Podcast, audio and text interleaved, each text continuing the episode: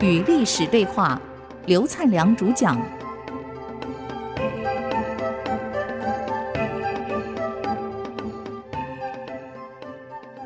这里是 I 四之音竹科广播 FM 九七点五，您所收听的节目是《与历史对话》，我是刘灿良。那么上一次我们谈到这个陈后主，等于宋齐梁陈最后一个王朝，陈后主。哎呀，真是昏庸啊！每天就是跟那些文人墨客吟诗、喝酒、作乐、盖宫殿享乐。那么盖宫殿拿来，人工拿来驱赶民工，那是几万人、几万人这样盖宫殿供他享受。那么这种民工盖宫殿，坦白讲，饭还得自己准备，还没没有薪水的，哪像我们去做工有薪水可以领？那没有的，那纯劳役啊。你家里要干农活要养家，我来帮你盖宫殿，没有钱赚，还得自备粮食。你说农民愿不愿？当当然愿嘛！一代是以农立国呀，都是农民工人啊，自己嘛生活穷奢极侈，到晚上还在新歌，还在唱歌，还在作乐，还在 KTV 啊，还在卡拉 OK 呀哇，就就就过这种日子。那么对上进人的忠诚嘛，又被斩了。那每天嘛，就是向上天祈福，说明就拜鬼啊。祭鬼求恩，这后来文帝批这个陈叔宝，哎，祭鬼求恩，每天在寺院里面求这个求这个求那个，希望国家什么风调雨顺啊，国泰民安，没用的了。你自己没有作为，每天这样子混，你说能要求老天给你什么帮助？这都是迷信啊！一切是自作自受的呀。那么这样的一个政权，你说能拖多久？经济也崩了。老百姓心思也去了，自己还没警觉到，国防能打仗的将领嘛，又被撤光了。近日他左右那些文人墨客去充当军事领导，那哪能打仗？连刀都不会拿，弓箭都不会射。可是没办法呀，皇上既是用这种人，那么文帝南下的策略有几招？第一招就打宣传战，隋文帝数落陈叔宝二十条大罪状。现在是这样，印刷很快嘛，写完就印刷嘛，还可以做海报。以前不是啊，得人工抄写呀、让人工抄写的二三十万份，让人遣送到南朝各地发放。你看，各地给你张贴，整个南朝民心震动。你想，老百姓去服劳役没有拿半毛钱，像罪状数下来了，没错啊，我们老板就这样子啊，所谓的盖宫殿，弄这个弄这个，还搞假山流水，什么都弄，征召民工，没给钱。没错，第二，这个税负增加，你要盖宫殿，皇上享乐，税负当然增加嘛。老百姓既没有时间种田，本来粮食减产，生产力低落，收入减少情况下，税收还增加，当然抱怨嘛。所以隋文帝骂了二十条罪状啊，三十万份送啊，南朝都相信啊。你说民心怎么不出问题？加上隋文帝用的大将叫贺若弼，那是一代名将啊。我跟各位讲。打仗跟打架是不一样的。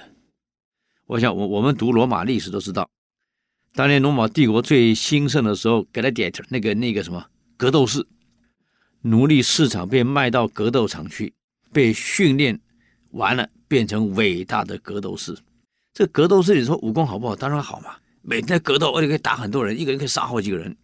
这格斗士被逼到最后谋反了。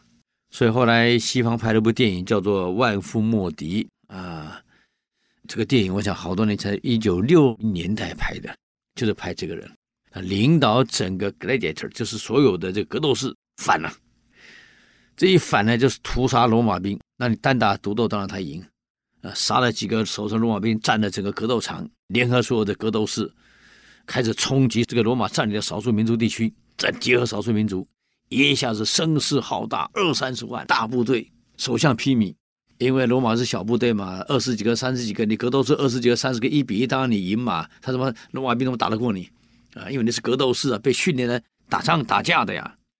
二三十万就开向罗马城了。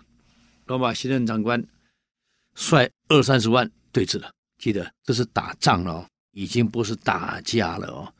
打仗是看军政哦，看纪律。看统一指挥，看你所布的军政，这个格斗士的二三十万，那坦白讲是乌合之众，没有经过正式的军事训练，步战、马战、战车战、正对战，他没有训练过。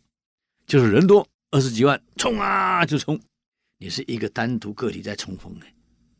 罗马的二十万马上组成阵型排出来了，中间楔形阵，两旁布骑阵啊，完全听鼓声进行，当当当，什么鼓声马上变什么队形。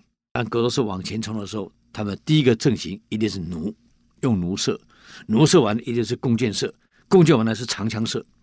你想几十万这么下来，这个去掉一大半了。而且当人往前冲的时候，前面的人一旦摔倒，一定被踩死。被箭射到呢，射死就射死了；射伤呢，一倒下去，后面踩死。往前冲，罗马的阵型非常整齐啊，盾牌整齐啊，你根本冲不进去啊。所以，越文明的国家打仗那都是摆阵。你看日本当时的遣唐使到中国来，你以为正在只是在学文化？您错了。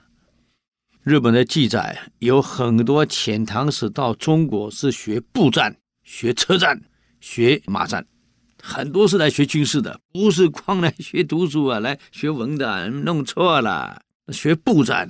所以很多来学完步啊步战学完后没有回日本，留下来。后来变成了高仙芝的部将部队，在西域立了功，有很多是日本人，也都没回去了，跟现在中国人到国外留学不回国是一样的情况啊，走了就没回来了。呃，很多大陆留学生在美国另外出，在美国当兵，那跟日本当时在唐朝学部将完了留在唐朝当兵有什么两样？没两样嘛，人就这么奇怪。所以二三十万这个格斗士给他撵屯完全是单兵攻击的打法。一对一，可是你冲进了阵，里冲不进去的时候怎么办？完了，就那一战全军覆没，二三十万被罗马几乎全歼。